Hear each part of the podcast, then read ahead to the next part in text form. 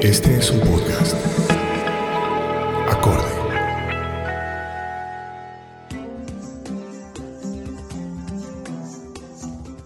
Bienvenidos de nuevo a Charlas con AISO. En esta ocasión vamos a profundizar sobre un tema que nos gusta mucho y en el cual nosotros estamos trabajando también, y es la pérdida y el desperdicio de alimentos. Para ello he invitado a dos conocedoras del tema. Ellas son académicas, activistas sociales, pero sobre todo emprendedoras. Son Lorena Mejía y Lorena Aya. Bienvenidos todos.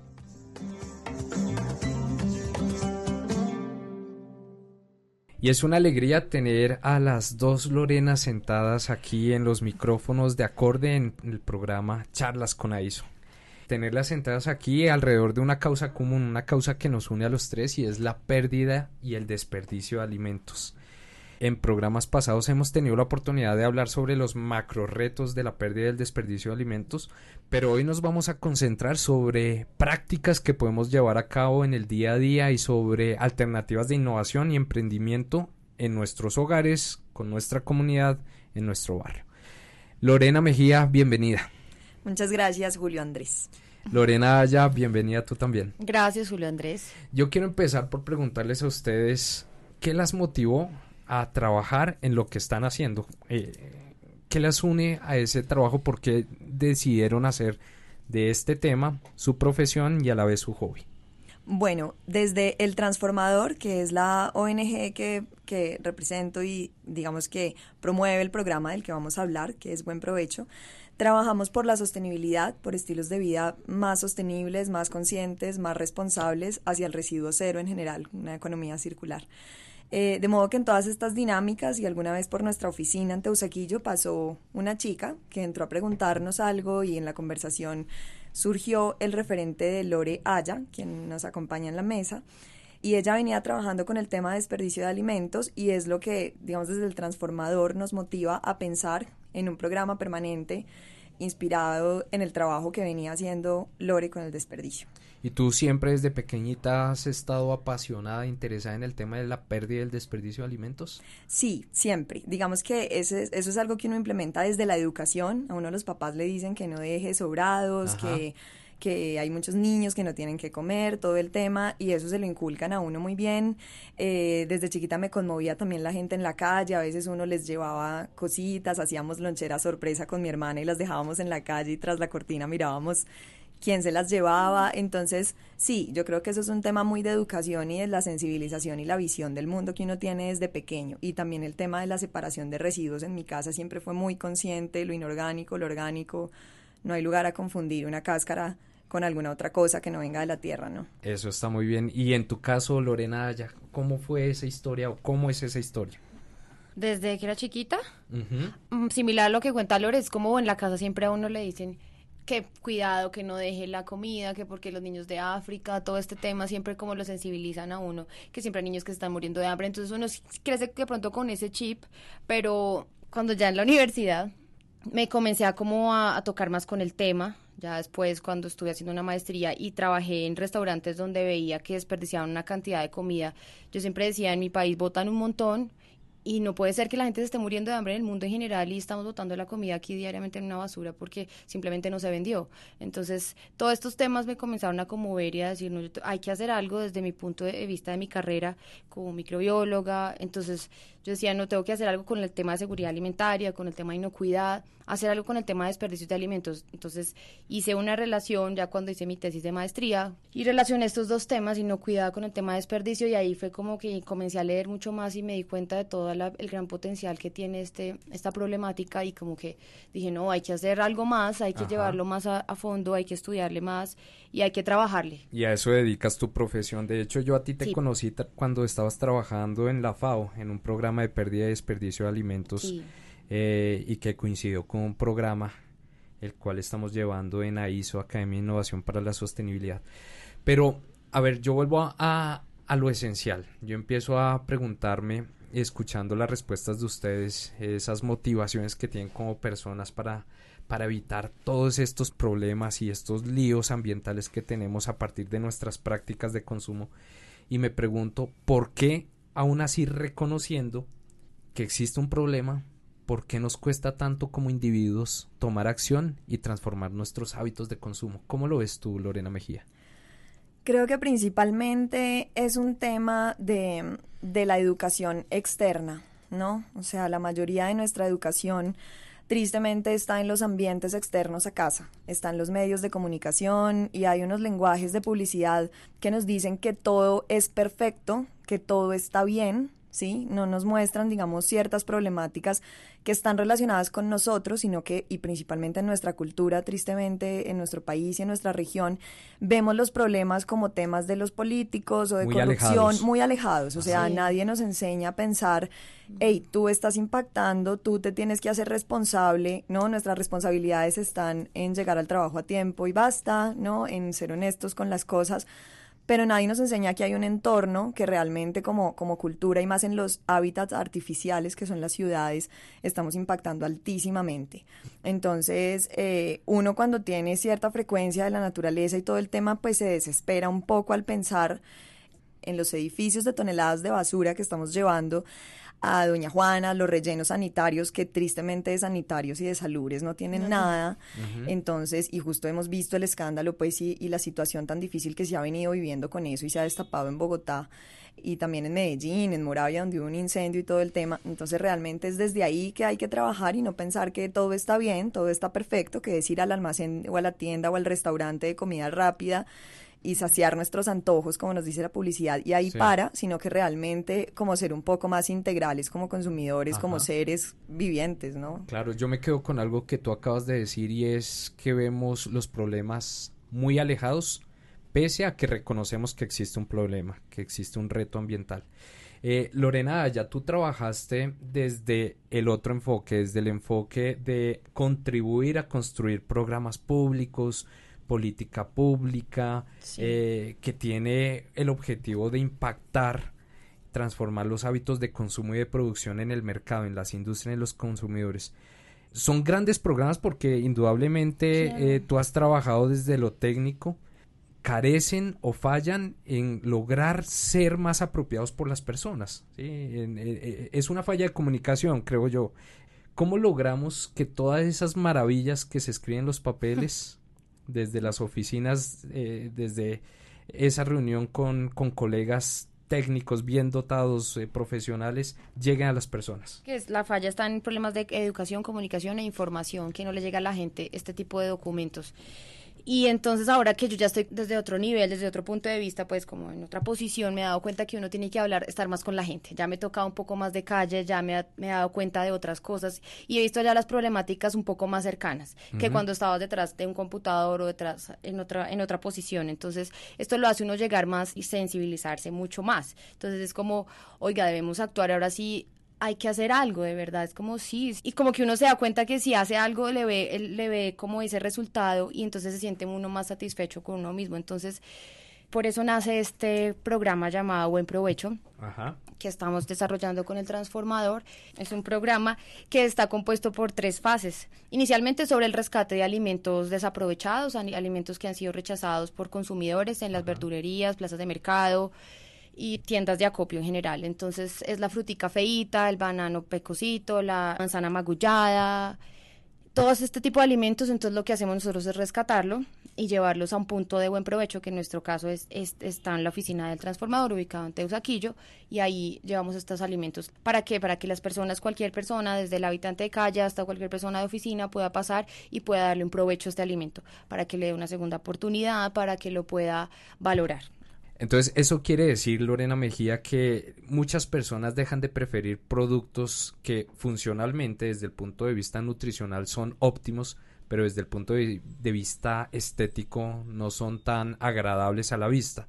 Ustedes en buen provecho en el, en el proyecto que tú acabas de mencionar, Lorena ya eh, están abordando ese reto. ¿Cómo pueden las personas involucrarse más en este proyecto? Bueno, hay varias formas. Inicialmente quiero hablar un poco de lo que estabas diciendo y es las preferencias de la gente, ¿no? Y muchas veces esa preferencia eh, nace o la causa está en las verdulerías y en los mercados mismos donde no tenemos saldos. A pesar de que muchos mercados implementan saldos con alimentos más económicos, que están más maduros, etcétera, pues la mayoría no lo hace y es una de las cosas que, que queremos con buen provecho promover desde las verdulerías. ¿sí? Porque la idea es que el desperdicio realmente desaparezca o disminuya considerablemente. Entonces, sí, es muy loco que la gente rechaza los alimentos ya en estado maduro, incluso cuando muchas veces es su mejor estado. ¿Sí? No hay banano más dulce o para un postre o para un batido que el banano ya negrito, negrito, que mucha gente piensa que está mal, o el plátano maduro, su mejor estado es cuando está ya absolutamente blando, o sea, se te, se te cae entre los dedos y ese es el mejor estado. Entonces, también es, es pensar eh, más allá de la cáscara que pasa, ¿no? Que desde las verdulerías se generen saldos para que las personas, pues porque obviamente si vale lo mismo la naranja perfecta, amarilla, redonda, pues que la que está pecosita o que la que tiene una manchita o está más blanda, pues la gente va a preferir la otra. Entonces también desde el, desde el costo y los saldos. Entonces sí es una cuestión, eh, así como lo mencionabas Lorena, hay una cuestión de pedagogía, enseñarle a las personas de que el hecho de que tenga pecas, mm, un banano o que esté aporreada, una zanahoria o un tomate no significa que tenga que terminar a la basura, que sigue siendo, eso sigue siendo apto para el consumo. Ese es el chip que hay que cambiar, básicamente. Este es como estamos acostumbrados a ver la estética, por lo bonito, que la manzana tenga que ser redondita, perfecta, la pera, sin ninguna manchita, desde muy chiquitos, porque incluso mis sobrinos, ellos lloran porque no les gusta el, el durazno con manchas, entonces les toca pelarlo. Entonces es como cambiar ese chip y decir, no, pues ese alimento, se, es, a pesar de que tengas este tipo de, de, no sé, imperfectos, pues, entre comillas, sigue siendo apto para el consumo y le puedo sacar el provecho perfecto. Y creo yo que, que también es por la abundancia que tenemos en nuestro país. O sea, tenemos tanto de todo y creo que todos cuando chiquitos íbamos a la finca y veíamos en el piso un montón de mangos, de guayabas, ¿no? En el piso pudriéndose un tapete resbaloso de guayaba, creo que a muchos nos pasó. Entonces esta abundancia nos hace ser mucho más exigentes, ¿no? Decir, pues como hay tanto, entonces si este tiene un medio pedacito, pues lo voto y ya está. Y es pensar de pronto en todas las personas que no pueden estar disfrutando de esa abundancia, ¿no? O sea, estamos hablando de que casi la mitad de alimentos que se producen en nuestro país se están desperdiciando. Todas las, las fases de la cadena de, producción. Entonces, tú me preguntabas la forma de vincularse. Ahora sí retomo para responderte esta pregunta específica? Pues primero, este es un programa abierto a la replicación, ¿sí? a la réplica de todo el mundo. Lo que queremos es que la gente se, se conecte con nosotros, le enviamos el manual del proyecto, digamos el manual de imagen, el set, ¿sí? como las instrucciones, realmente es un tema muy básico una logística de estar dispuesto pues a recogerlo y a rescatar los alimentos, que es como lo llamamos, eh, a transportarlos idealmente en un transporte libre de emisiones. Nosotros pues estamos dispuestos como, como casa matriz del programa a generar apoyos para que haya bicicargos y, y, diferentes pues adquisiciones de logística limpia, ¿no? Y crear un punto en donde sea, puede ser una casa, puede ser una casa cultural, un salón comunal, puede ser... en Teusaquillo. Sí, en el momento es en la oficina en Teusaquillo del transformador en la cuadra del Colegio Champañat, estamos en la 1739A08, ese es el primer punto oficial de buen provecho, pero pues como lo venía diciendo, la idea es que cualquier persona puede poner un punto de buen provecho, no hay ningún otro requisito que tener las ganas, ¿no? Ponerlo en otra localidad, en otro barrio. Exacto, o sea, a, mí me llama mucho la atención esta iniciativa, buen provecho, porque apela a lo emocional, apela a, al diario vivir, a la cotidianidad. A que las personas se unten de un estilo de vida eh, relacionado con los productos y los servicios que consumen día a día. Y es justamente hacer ese puente entre lo que se construye política pública con la práctica. Lorena, ya tú tienes también una iniciativa fabulosa que se llama Discosopa. Háblanos sobre ella. Discosopa es un movimiento voluntario ciudadano que nace inicialmente en Berlín y este se fue replicando en diferentes partes del mundo, primero en Europa, luego ya llegó acá a Latinoamérica. Chile, Argentina son los más fuertes que llevan trabajando este tema, México, bueno, ellos ya nos llevan como 10 discosopas de ventaja. Y ya este año pues yo decidí, después de salir de FAO y decir, bueno, toda esta experiencia tan bonita que tuve allí, yo decía, ya tengo que hacer algo y mover a la gente, a los consumidores, que es lo que siempre yo he querido. Y pues de hecho pues por eso fue que dije, voy a hacerlo, voy a traer acá Disco Sopa y de una me metí en el tema, además que en ese momento estaban los de Brasil se iniciaron como el Día Mundial de la Disco Sopa, que fue el 29 de abril. Entonces, em, ahí yo me uní y dije, voy a también Colombia hace parte, Bogotá hace parte y también las chicas de Cali se unieron. Así que este día celebramos, ese día que pasó, celebramos 100 discosopas en el mundo en 40 países. ¿Y qué se hace en discosopa? Y entonces, bueno, ella le cuento. Entonces, en Disco Sopa, similar que Buen Provecho, también es un rescate de alimentos desaprovechados, supermercados, plazas de mercados, tiendas de acopios, hogares, todo esto. Entonces, todos estos alimentos se rescatan el día anterior, se preparan, se alistan entonces cuando se, se, llevan al lugar del evento, generalmente este es un evento abierto a público, entonces lo, lo, ideal es que se haga en plazas, en lugares abiertos, para que todo el mundo tenga acceso. Entonces, todos, entonces todos cocinan, pelan, pican un plato, un menú específico que se planea. Entonces, generalmente es sopa porque es lo más, digamos que más sencillo y lo que más rinde. También se hacen ensaladas, se pueden hacer jugos, postres, bueno, infinidad de cosas en la que sucede. Y pues todo esto al ritmo de la música, eso es lo chévere, porque eso se vuelve como un ambiente festivo. Ajá, y, eso genera cohesión, hace que las personas participen, quieran involucrarse, se genere cohesión. Exactamente, esto es un espacio también de networking, es un espacio muy bonito donde la gente también se conoce, hablan y también la idea es que más allá de ser un evento gratuito, más allá de ser un evento donde comemos gratis, bailamos, ¿sabes? La idea es que la gente se sensibilice, valore el alimento, eh, se dé cuenta que este alimento tiene un, un proceso desde que la producción hasta la mesa y le demos un valor y no, no, no termine en la, en la, basura. Este es un evento también sostenible, entonces la idea es que todos los alimentos, los residuos que se generen orgánicos van a compostarse y no se usan plástico, nada, toda la gente entonces debe llevar su coquita, los voluntarios deben ir con su, eh, con su tabla para picar y su pelador y todos listos para ser parte del evento. Es muy bonito. Es una gran iniciativa a la cual consumidores, todos los habitantes de una gran ciudad como la de Bogotá deberían sumarse. Yo quiero ahora hacerles un par de preguntas desde el otro punto de vista, desde el punto de vista del emprendedor, del ser emprendedor en una causa social como la es, como lo es la pérdida y el desperdicio de alimentos. Lorena Mejía, ¿qué tan fácil, qué tan difícil, qué tan retador ha sido trabajar en el transformador y lograr posicionar un tema que muchas personas dirían, ¿dónde está el negocio? Uy, bueno, Julio Andrés, vaya pregunta. Es sumamente retador, sumamente retador en todos los sentidos, eh, desde el momento en que decides emprender y muchas personas a tu alrededor no entienden por qué no asegurarte un salario, eh, no como una oficina, un salario, salir el viernes fijo o el sábado a comer y a cine sino de pronto hacer todos los sacrificios que eso requiere por hacer algo de relevancia, ¿sí? Para el entorno y para tu libertad también, porque ser emprendedor se trata de mantener la gimnasia mental todo el tiempo, un ritmo a full realmente al 100% que tú puedas dar y competir contigo mismo todos los días, o sea, ser mejor de lo que fuiste ayer siempre. Exacto. No, pues es un reto grandísimo, eh, en un sentido sí económico, en un sentido muchas veces social, por lo que te digo, a veces implica renuncias de tiempo, de, de muchas cosas, y también tomar una perspectiva y una posición seria, ¿no? Que a veces eso también nos incomoda, ¿no? Eh, nosotros tratamos de ser y somos bastante pacientes y comprensivos con el tema de que todos tenemos un ritmo de vida, una formación, pues y es, y es completamente normal. Y precisamente el transformador lo interesante es que quiere plantear estilos de vida sostenibles sin tenernos que ir eh, de la calera para arriba, pues, ¿no? Ni sin tener que cambiar nuestro estilo de, vida, nuestra vestimenta de manera radical, ¿no? No todos tenemos que ser veganos, no todos tenemos que ser vegetarianos, pero es un tema de moderación, de ser como muy consciente y justamente por eso, tema que tal vez hablemos otro día, en una de nuestras líneas de trabajo, pues tenemos un montón de líneas de, de otros emprendedores que están trabajando por la sostenibilidad desde los hábitos más cotidianos, ¿no? Unos buenos tenis sostenibles, la ropa, la movilidad, todo un tema para construir hábitos y realmente desde lo propositivo llegar eh, nosotros a entrar en un mercado donde se hagan fáciles estos retos que mencionas y pues todas las personas a entrar en una onda sin tener que cambiar completamente eh, sus raíces y sus aspiraciones de confort y un montón de cosas. Exacto. Y es que yo resalto el reto que ustedes han asumido, no solamente desde el punto de vista del proyecto que están abanderando, sino también del proyecto de vida como emprendedoras.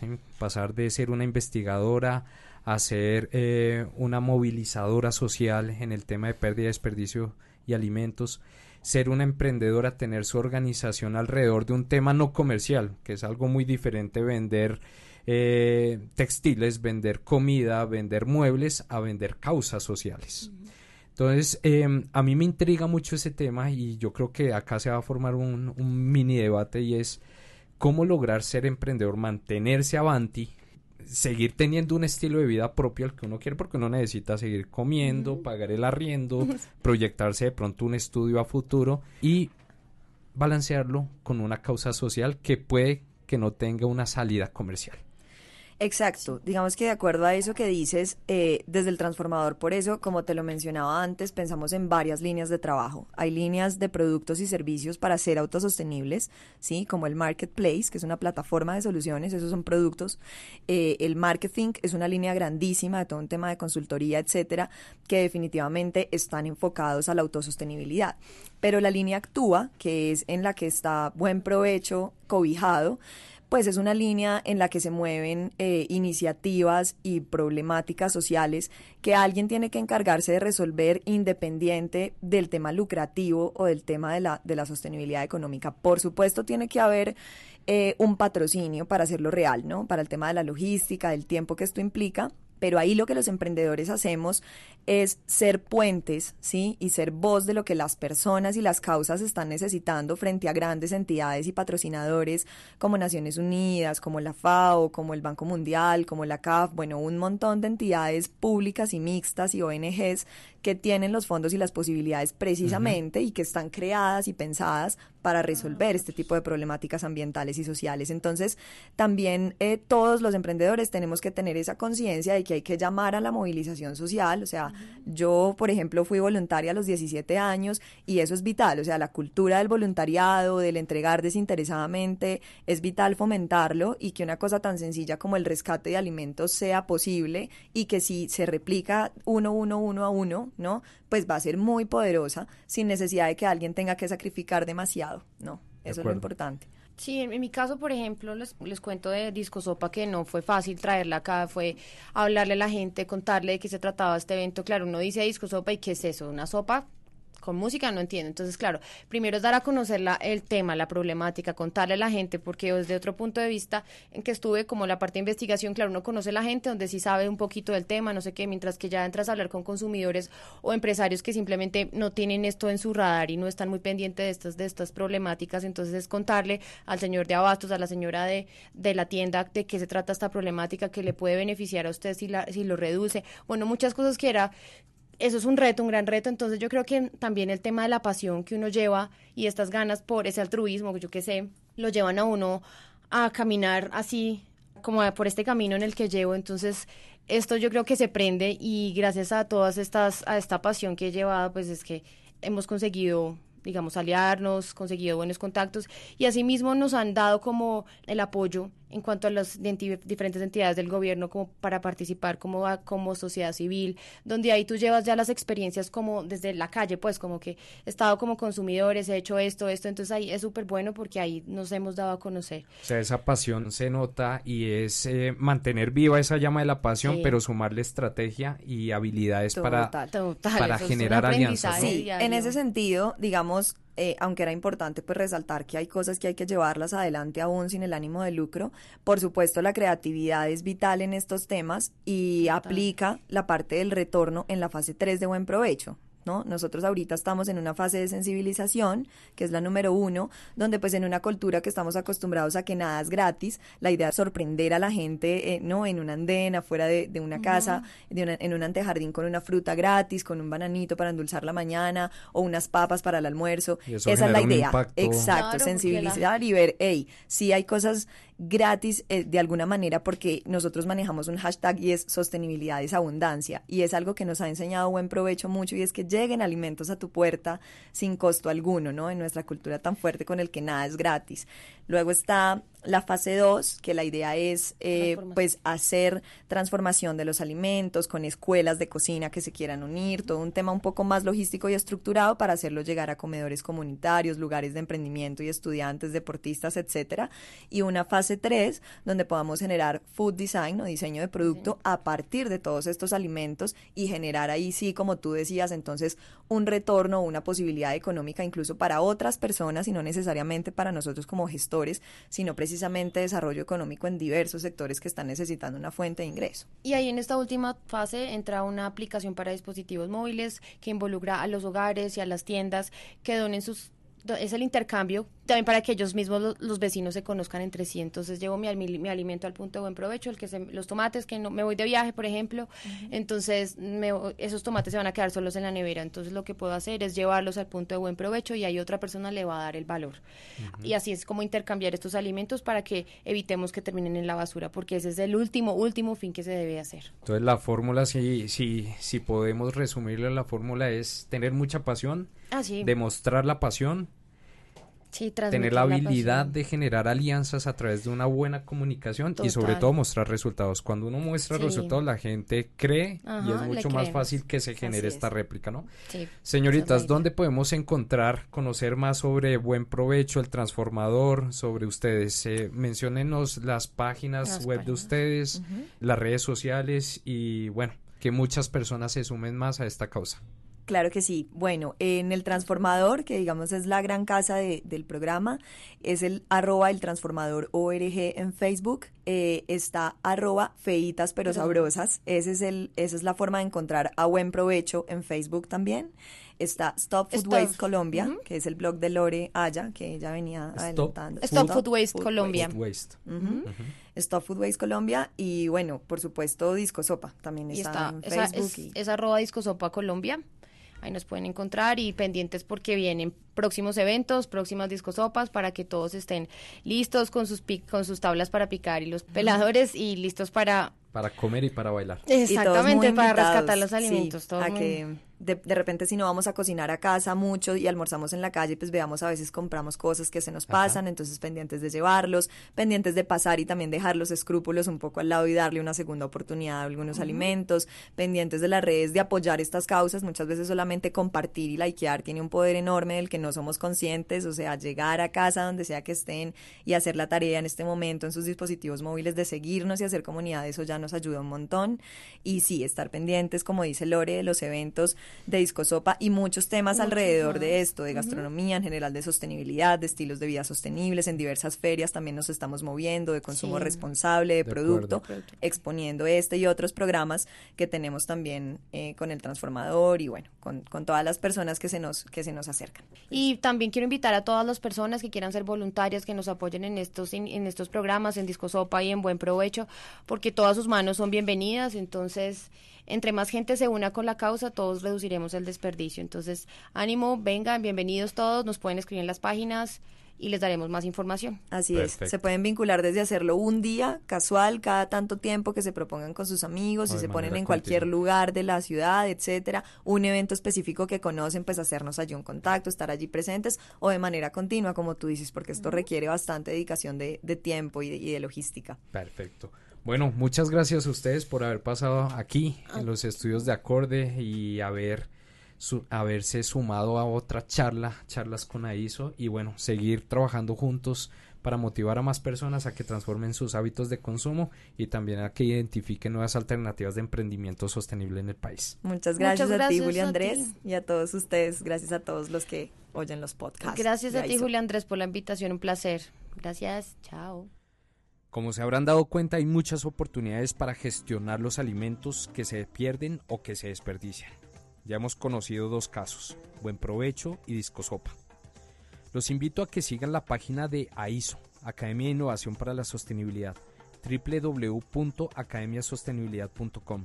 Ahí van a encontrar manuales y otros proyectos que estamos trabajando sobre este tema. No dejen de visitar también la página de nuestro colega y nuestro aliado en estos podcasts, Acorde www.acordefd.com. Nos escuchamos en otra ocasión con otro tema muy interesante. Hasta la próxima.